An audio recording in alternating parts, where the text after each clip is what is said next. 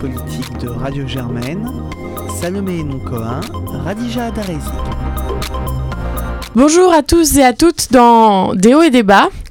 Euh, Aujourd'hui, j'ai le plaisir de me trouver en studio avec Radija. Bonjour Radija. Bonjour Salomé. Avec qui nous avons préparé une très belle émission. Ça fait longtemps que nous ne sommes pas vus. De retour aussi avec euh, Raphaël. Bonjour Raphaël. Bonjour Salomé.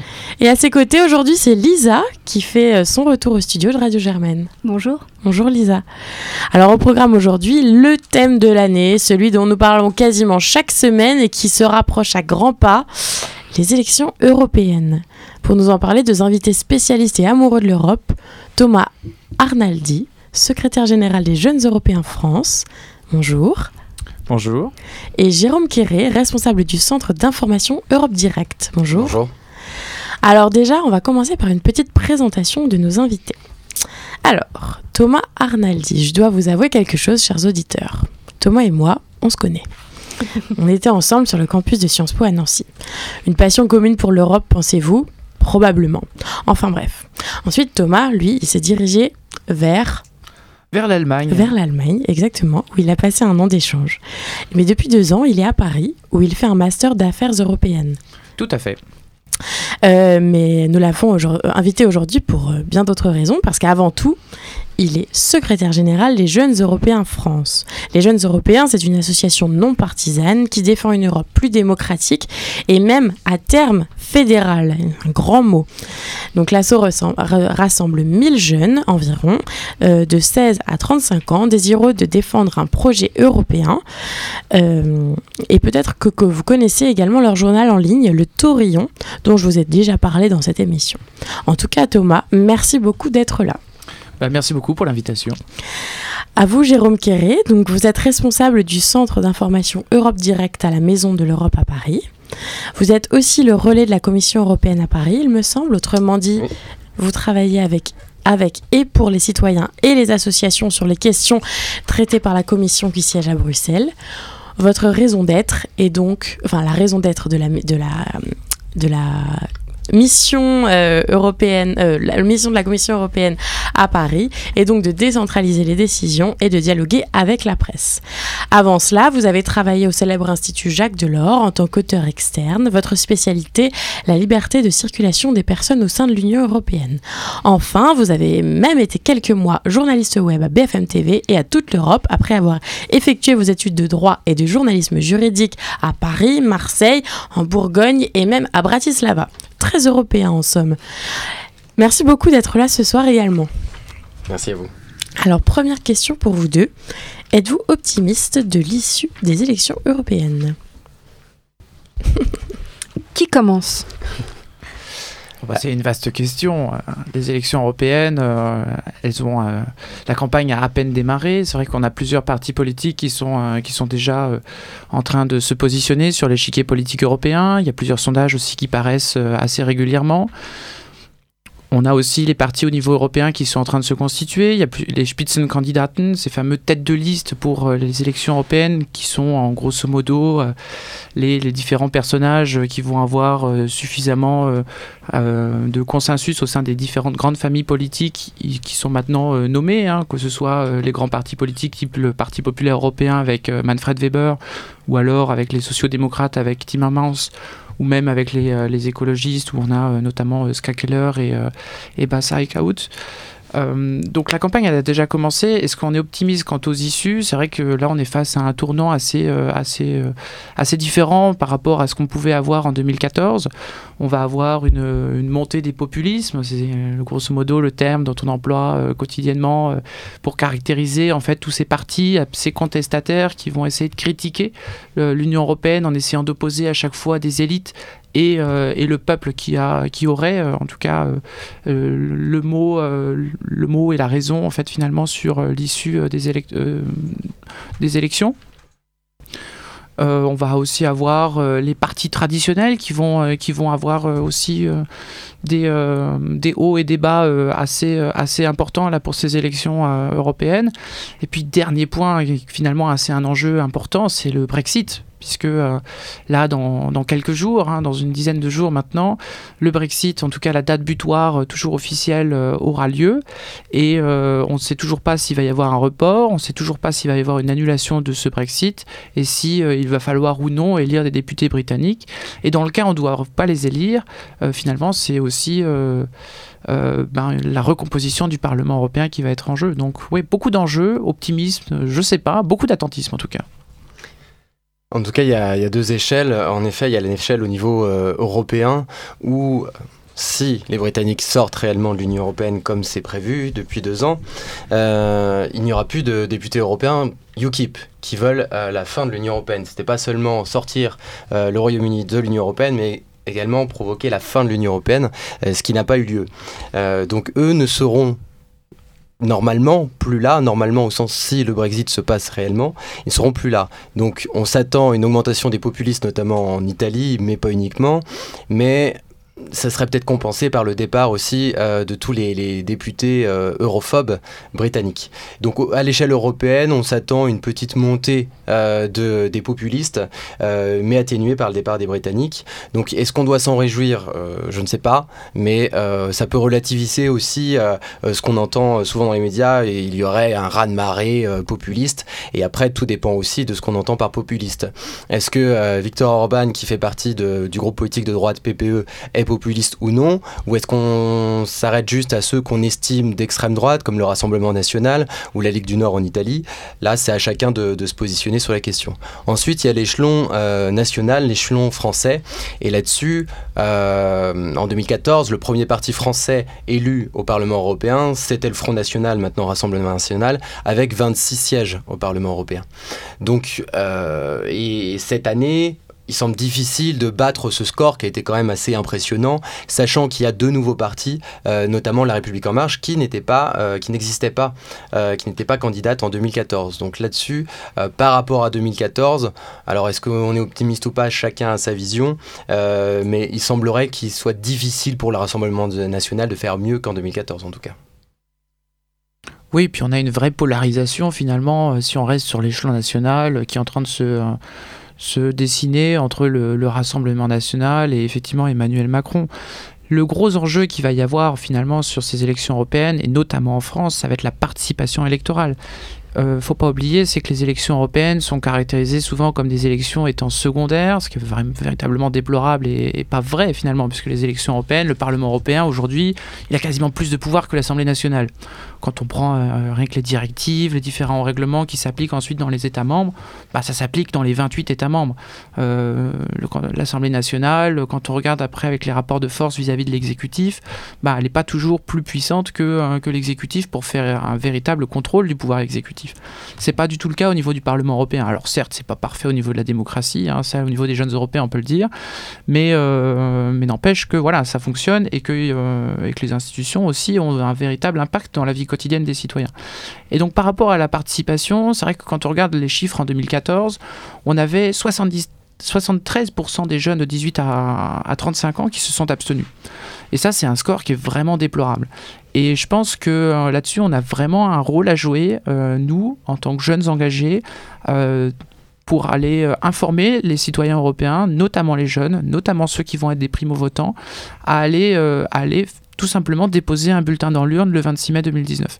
Parce que ben, si on ne choisit pas ces eurodéputés, si on laisse les autres choisir à notre place, ben, finalement, on va aussi laisser la voix à des personnes qui, euh, ont des idées qui ne sont pas les nôtres, qui sont là aussi pour faire en sorte que l'Union européenne d'aujourd'hui... Euh, certes imparfaite, mais euh, demain n'existe plus, ou alors euh, soit, euh, soit dirigée par, par des personnes qui veulent radicalement la changer sous une forme qui ne serait pas forcément la bienvenue.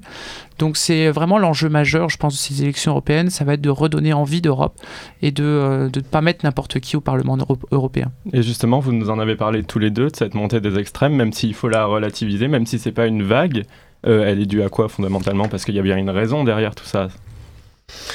Il y a plusieurs raisons. Euh, en vérité, euh, le monde n'est pas en noir et blanc. Euh, les montées des extrêmes, des différents extrêmes, il n'y a pas la montée d'un extrême. Quand on regarde le Rassemblement national en France ou la Ligue en Italie, même s'ils se serrent la main sur les photos et se disent alliés, en réalité, ils sont totalement opposés sur le sujet qui les intéresse le plus, le sujet de l'immigration. Ils sont complètement opposés. La Ligue du Nord veut une relocalisation des réfugiés, de l'accueil des réfugiés en Europe. Marine Le Pen est complètement opposée à cette idée.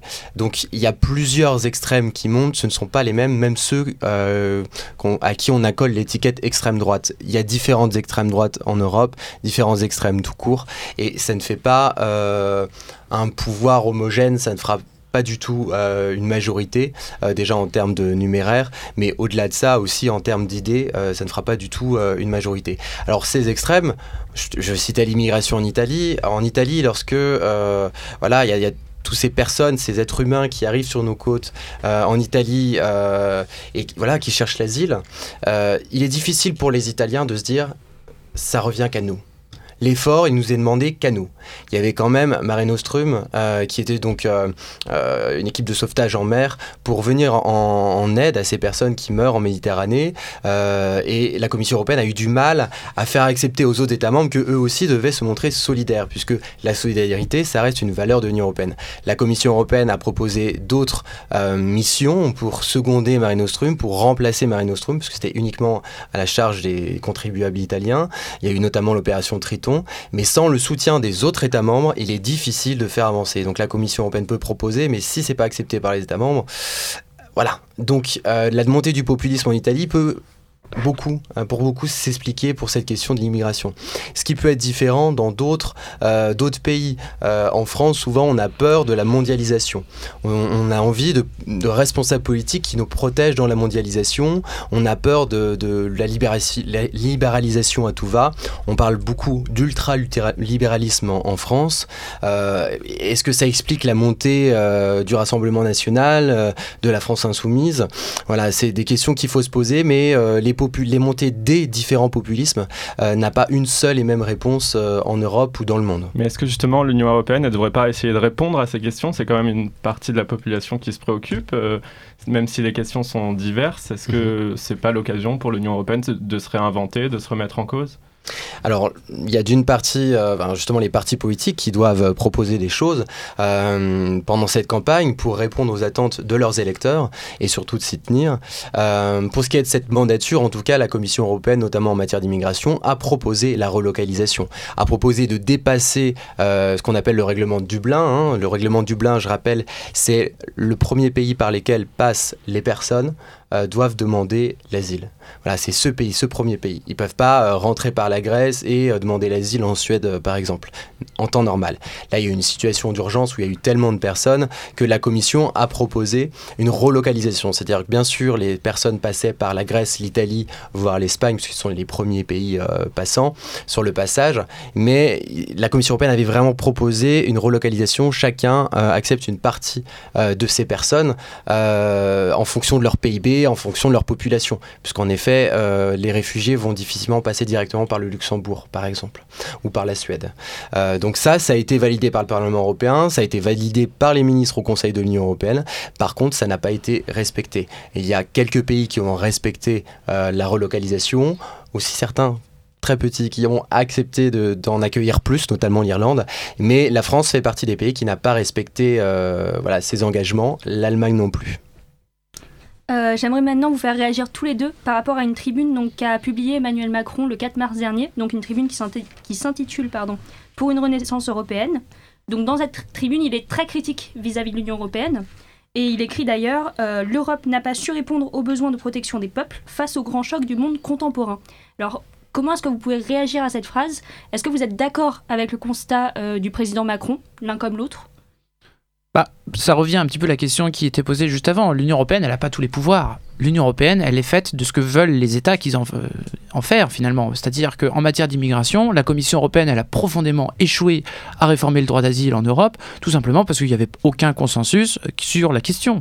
Vous prenez des pays euh, comme, en ce moment, on parle beaucoup de la Hongrie, de la Slovaquie, du groupe de Visegrad, etc., qui finalement sont des pays assez récents. Enfin identitairement, ils se sont constitués dans les années 90 avec la chute du mur, euh, enfin du rideau de fer. Euh, ils ont aussi euh, un passé démocratique qui va être un peu plus récent. Donc l'identité qu'il va y avoir dans, leur, dans leur culture, elle est quand même fondamentalement plus présente que des pays type la France, l'Allemagne, la Suède, où ils ont une culture de, finalement un peu plus cosmopolite depuis, depuis plusieurs décennies. Et l'Union européenne, dans tout ça, elle, elle n'a pas euh, les, pouvoirs d'imposer les choses aux États, puisque finalement, ça se décide de manière très intergouvernementale. prenez l'exemple du Conseil qui vient d'être évoqué à l'instant.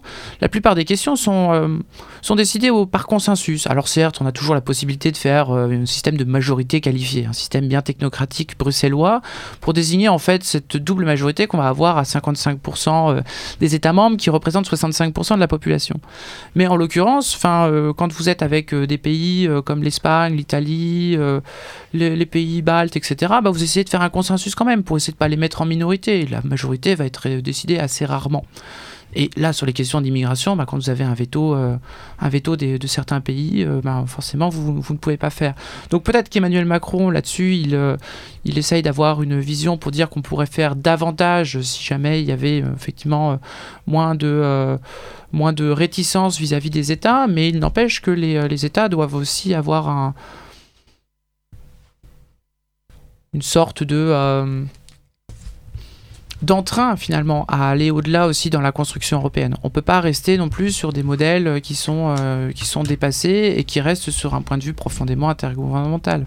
Mais même si on a donc cette dimension-là, est-ce qu'il n'y aurait pas aussi une envie d'Europe quelque part de la part des peuples dans, dans l'idée où on a conscience aujourd'hui que certains problèmes sont européens et qu'on doit avoir une réponse européenne? Bah, Clairement, vous prenez l'exemple de l'environnement par exemple le réchauffement climatique, enfin le réchauffement climatique, il se limite pas aux frontières de la France, il se limite pas aux frontières de la Slovaquie et encore moins de l'Estonie. Enfin, je veux dire, le réchauffement climatique, est complètement global.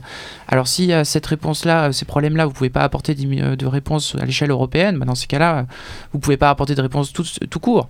Là, le mouvement qui est en train de se constituer au niveau des, euh, différentes euh, grèves étudiantes, lycéennes pour le, réchauffement climatique, pour inciter les gouvernements à agir, il va clairement aussi euh, être une réponse aussi que doivent apporter euh, les chefs d'État et de gouvernement de l'Union européenne. On ne peut pas rester sans rien faire, les bras croisés comme ça. D'accord.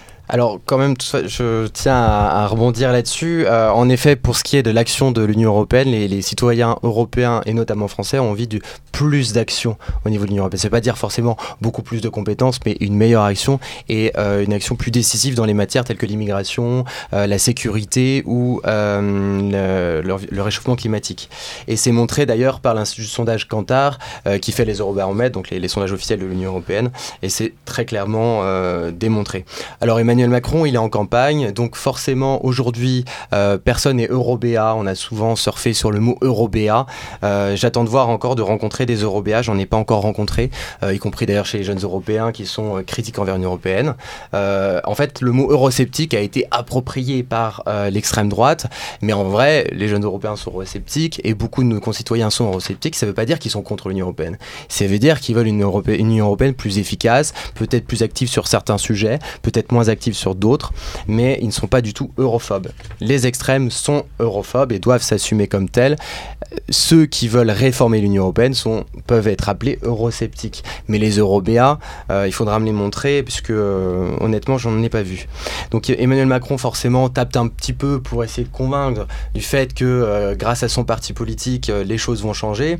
Alors, pour la responsabilité des États, un pays peut être en minorité, et quand même c'est voté. J'ai très rare. J'ai trois, j'ai trois exemples. Il y a le glyphosate. Le glyphosate, la France a voté contre le renouvellement pour 5 ans, mais il y a eu un petit couac entre le ministère de l'Agriculture et le ministère de l'Environnement qui explique qu'ils n'ont pas réussi à convaincre les autres.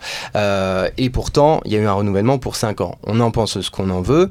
Euh, pour autant, la France a été mise en minorité. Pour ce qui est de l'immigration et de la relocalisation euh, des réfugiés, c'est passé au Conseil des ministres certains ministres, notamment de pays du Visegrad, euh, Slovaquie, Pologne et Hongrie, ont voté contre. C'est quand même passé. Ensuite, ça n'a pas été respecté et entre-temps, euh, l'urgence était passée puisque cette relocalisation, c'était dans le texte, c'était en situation d'urgence. L'urgence est passée puisqu'il y a énormément moins de personnes qui sont rentrées sur notre territoire européen et c'est pour ça que la Commission européenne n'a pas jugé, estimé euh, nécessaire de sanctionner les États, puisqu'il y avait beaucoup moins de personnes qui entraient sur notre territoire. Mais certains pays ont été mis en, minorité sur cette question. Euh, et enfin, par rapport à Emmanuel Macron, il y a une directive qui vient d'être votée euh, au Parlement européen sur la protection des lanceurs d'alerte. La France était pas contre cette directive, mais contre une partie de cette directive et voulait que les lanceurs d'alerte préviennent d'abord leur hiérarchie dans leur compagnie avant de prévenir les médias, euh, l'opinion publique euh, ou les autorités. Euh, et ça, ils sont assez en minorité au niveau français. Et c'est pour ça que récemment, Nathalie Loiseau, ministre des Affaires européennes, a tweeté que la France soutenait cette directive en l'état tel que voté par le Parlement européen. Ça aussi fait changer d'avis puisque euh, au niveau politique, c'est assez compliqué à, euh, à, assumer le fait d'aller contre le Parlement européen. Donc le Parlement européen n'est pas du tout euh, une instance qui ne sert à rien, au contraire, au niveau politique, il, reste quand même compliqué d'aller contre le, Parlement européen qui est élu directement par les citoyens, contrairement à nos ministres très belle transition, vous avez parlé des médias, passons maintenant à la chronique de Radija qui va nous parler de la régulation des fake news sur Internet en Europe. France, Allemagne, Italie et plus, globalement Europe, la montée des extrêmes dans l'Union a impulsé de nouvelles dynamiques politiques, économiques et sociales. Et pour véhiculer toutes ces idées, une nouvelle technique rhétorique est utilisée par les partis politiques et leurs partisans. Appelée post-vérité, mais plus connue pardon, sous le nom de fake news, les extrêmes en Europe raffolent de ce stratagème. Et le lieu privilégié pour diffuser ces informations, c'est Internet. Internet fourmi de fake news sur l'Union européenne. Les sites de recherche comme Google, mais surtout les réseaux sociaux comme Facebook, Twitter, sont des lieux privilégiés de diffusion de ces fausses informations. Pourquoi? Parce que ces plateformes sont faciles d'accès et encore difficiles à réguler. Les hébergeurs ont néanmoins tenté d'encadrer cette nouvelle menace, notamment en mettant en place un système de pénalité à l'encontre des utilisateurs qui diffusent des fausses informations. Ainsi, dans le cadre des élections présidentielles en France en 2017, le réseau social Facebook a fermé plus de 30 000 comptes. Son concurrent Twitter aurait quant à lui détecté plus de 50 000 bots déployés par le gouvernement russe pour influencer les élections présidentielles américaines en 2016. En Europe, les initiatives euh, politiques à l'encontre des fake news sont aussi de vigueur. Nathalie Loiseau, ministre des Affaires européennes, parlait, euh, parlait d'un problème, la viralité des informations les plus émotionnelles, dont les fake news, qui euh, sont celles sur lesquelles les annonceurs se jettent. Lors de la consultation citoyenne sur l'Europe à la Maison de l'Europe de Paris, sur les médias et le numérique, la ministre a parlé d'une maladie de l'information et d'une guerre de l'information qui ne dit pas son nom. Selon elle, l'échelon européen est le meilleur pour réguler les pratiques d'acteurs comme les plateformes d'information en ligne, qui sont de taille internationale. Et toujours pour, contrer les fake news, la Commission a décidé de mettre en place un forum multilatéral afin de créer un cadre de coopération entre les acteurs du web. Hébergeurs ou encore annonceurs sont conviés.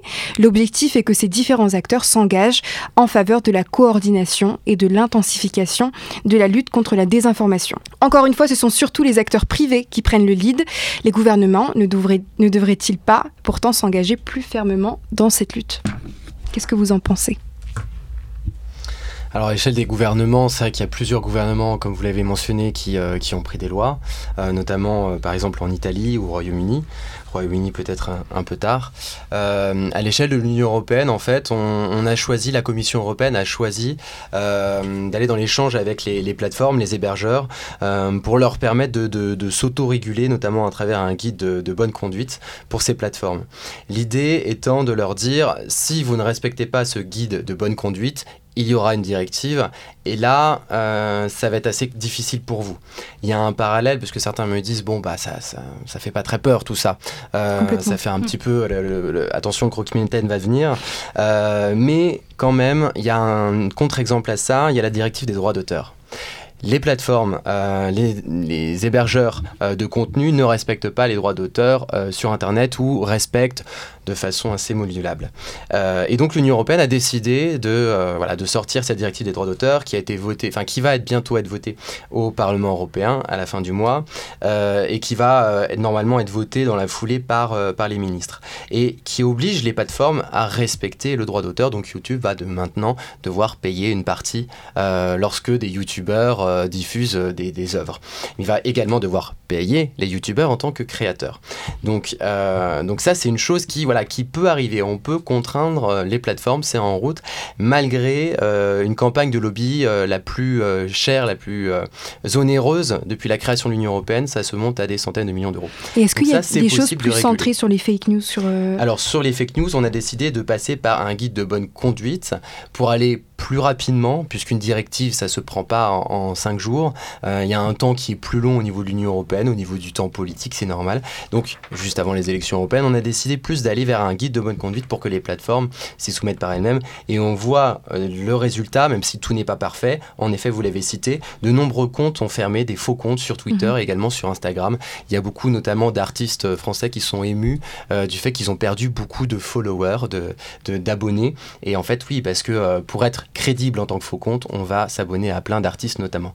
Donc il y a eu un réel impact euh, de ce guide de Beau Conduite, même si euh, on n'est pas encore euh, arrivé au bout du chemin. La Commission européenne a déjà fait un premier bilan après quelques mois de, ce bilan, de ce guide de bonne conduite. Et voilà, il est assez quand même critique envers les plateformes. Il y a eu des avancées, mitigées en fonction des différentes plateformes, mais voilà, il y a encore du chemin à faire. Et euh, l'année dernière également, euh, en même temps que la publication de ce code de bonne conduite, la, Commission avait euh, émis l'hypothèse d'un réseau européen indépendant de vérificateurs des faits. ça en est où? Est-ce que ça se, concrétise, Alors il y a un groupe de travail qui réfléchit sur cette question. En fait, il est assez complexe de monter un groupe qui, qui va être indiscutable. Aujourd'hui, aux États-Unis par exemple, le président des États-Unis, Donald Trump, dit que les journalistes émettent des fake news on peut retrouver ça dans la bouche de certains responsables politiques en France. Donc, est-ce qu'on doit laisser ce fact-checking, euh, ce, travail de décodeur, euh, uniquement aux journalistes, ou est-ce que ça doit être des spécialistes de think tank, mais qui peuvent eux aussi être mis en doute? Euh, Voilà, c'est une question assez complexe et c'est pour ça qu'il faut de la concertation pour arriver à un résultat qui ne soit pas contesté à droite ou à gauche, puisqu'aujourd'hui, la peur aussi, c'est que plus personne n'ait confiance en plus rien, ni les journalistes, ni les think tanks, ni les associations. C'est aussi là ce qu'on voilà, ce, qu'on redoute, notamment au niveau des jeunes qui ne savent plus à quel sens vouer et on les comprend. Mais sans remettre donc en question les bonnes intentions de la Commission européenne, est-ce que tout ceci ne manque pas un petit peu de mesures coercitives quelque part par rapport euh, donc au sujet des fake news? Et je me tourne vers vous, Thomas, donc pour, euh, pour cette question. Bah, en matière de fake news, c'est toujours difficile d'avoir une mesure coercitive, puisque une fois que vous diffusez une fausse information sur les réseaux sociaux ou sur Internet, ça a un effet immédiat. Tout de suite, on va avoir, ça va être, si l'information paraît à peu près crédible, ça va être, euh, oui, en plus, euh, avec une audience qui va être vraiment très large. Donc, avoir un effet coercitif, ça voudrait dire quoi? Ça voudrait dire demander à un juge de statuer en 48 heures sur euh, l'effet de la mesure. Mais on ne peut pas demander à la justice non plus de statuer en urgence sur, sur une mesure comme ça. Donc finalement, voilà, il y a des mesures qui peuvent être prises euh, de manière euh, préventive pour essayer de dire, euh, voilà, vérifier vos sources d'information, etc. Mais c'est très difficile en matière de fausses informations de, lutter en fait pour avoir une bonne information. Je pense qu'il faut notamment soutenir d'un point de vue à la fois financier, mais aussi presque les différents journaux qui sont reconnus et qui, sont, et qui font vraiment du travail d'investigation. Et puis sur, le, sur les sites qui sont pareils, un peu plus qui mettent en doute en tout cas certaines théories du complot ou alors qui ont euh, des, comportements qui ne sont pas forcément de vérification des informations, bah de moins les soutenir ou en tout cas de plus les dénoncer en disant voilà ce site-là euh, il divulgue tant de, tant de fake news par an, voilà on, vous montre euh, l'exactitude des fake news qui sont, qui sont, qui sont, qui sont montrées, etc. Après voilà en matière vraiment coercitive c'est difficile. Et, la répression peut-être n'est pas non plus le, seul moyen d'arriver à un objectif. On le voit par exemple, euh, moi j'ai tendance à dire plus c'est gros, plus ça passe en termes de fake news, notamment le fait que la Terre soit plate. Bien entendu c'est une fake news, mais il y avait quand même beaucoup de vidéos qui tournaient euh, là-dessus. Et aujourd'hui quand on tape la Terre est plate sur euh, Google, en fait on tombe déjà sur des vidéos qui vont, qui vont contredire cela et montrer des images de, prises depuis l'espace par des, des, des astronautes pour montrer que la Terre est ronde. Donc là c'est le travail de Google qui a permis de référencer de meilleure façon des vidéos qui rétablissent des faits. Donc ça, c'est grâce notamment au, travail de la Commission européenne par rapport à ce guide de, bonne conduite. Et c'est peut-être plus rapide que de fait de devoir porter plainte envers chaque personne qui va diffuser ce mensonge sur le fait que la Terre soit plate sur ses réseaux sociaux. Après, ça, c'est des cas un peu caricaturaux. Il y a des cas... Et pourtant, certains y croient. Oui, mais il y a des cas plus concrets qui, qui, nous impactent dans la vie politique. Par exemple, le Brexit. Euh, il y a une large part des, fake news qui ont agi, qui sont diffusées pendant la campagne euh, pour le livre. Avant, le, avant ce guide de, bonne conduite. Euh, et notamment, on se questionne encore sur Cambridge Analytica et le fait que des données personnelles aient été diffusées sans leur consentement, sans le consentement des utilisateurs par Facebook. voilà, et des publicités ciblées sans montrer que c'était un contenu sponsorisé. Aujourd'hui, si vous allez sur vos réseaux sociaux, sur Twitter ou sur Instagram, vous voyez contenu sponsorisé. Ça, c'est grâce à l'action de l'Union européenne qui a obligé euh, les plateformes à montrer patte blanche et à dire ok, vous avez le droit de, sponsoriser des contenus, mais il faut que ce soit affiché comme tel. Et ensuite, euh, l'idée de ce guide de bonne conduite, c'est que euh, aucun contenu politique ne puisse être sponsorisé quelques mois avant les élections. Donc on verra comment ça fonctionne pour les élections européennes. En tout cas, les plateformes sont prévenues. Si ça ne fonctionne pas, il y aura une directive. Ah, très bien, merci beaucoup sur ces, bonnes nouvelles. Euh, nous allons vous laisser. Merci Thomas Arnaldi et Jérôme Quéré d'être venus aujourd'hui répondre à nos questions dans, dans Déo et Débat. Et quant à nous, on se retrouve vendredi prochain pour une nouvelle émission. Bon week-end. Bon week-end, merci.